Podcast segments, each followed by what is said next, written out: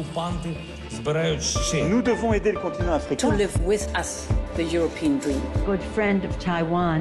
Europe Matin. La revue de presse internationale sur Europe 1. Nous sommes d'abord au Japon. Bonjour Bernard Delattre. Bonjour. Les gros titres de la presse japonaise. Les milliardaires chinois qui font flamber l'immobilier japonais. À Kyoto notamment, où ils investissent en masse, le cours du yen ayant chuté de 20% cette année, cela leur revient moins cher que d'acheter à Pékin ou à Shanghai, explique le quotidien Asahi. Problème, le mètre carré est devenu si coûteux au centre-ville que les jeunes ménages ne peuvent plus s'y loger.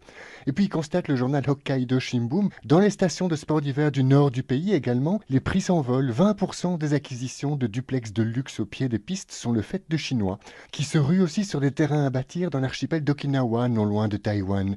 Le Yomiuri et le Sankei jugent une telle spéculation immobilière suspecte, car ces terrains sont souvent situés à proximité de bases militaires. Ces deux quotidiens saluent donc la décision du gouvernement de se donner un droit de regard sur les transactions susceptibles d'attenter à la sécurité nationale. Nous sommes maintenant en Grèce avec vous, Clémentine Athanasiadis, les unes des journaux grecs ce matin.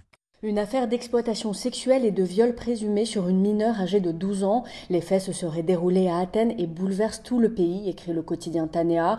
Le journal évoque le cauchemar qu'aurait vécu pendant plusieurs mois l'adolescente, prostituée et violée dans une maison close.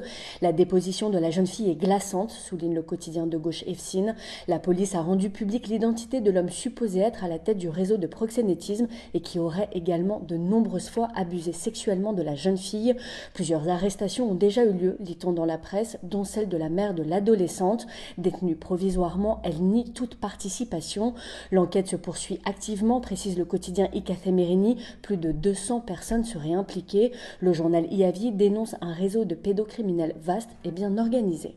Plus près de nous, nous voici enfin en Belgique avec euh, Laura Van Lerberg. Laura, de quoi parle la presse belge ce mercredi?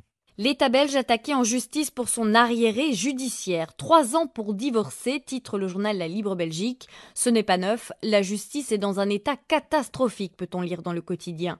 Il croule sous la surcharge avec un effectif réduit, dit de son côté le journal Le Soir.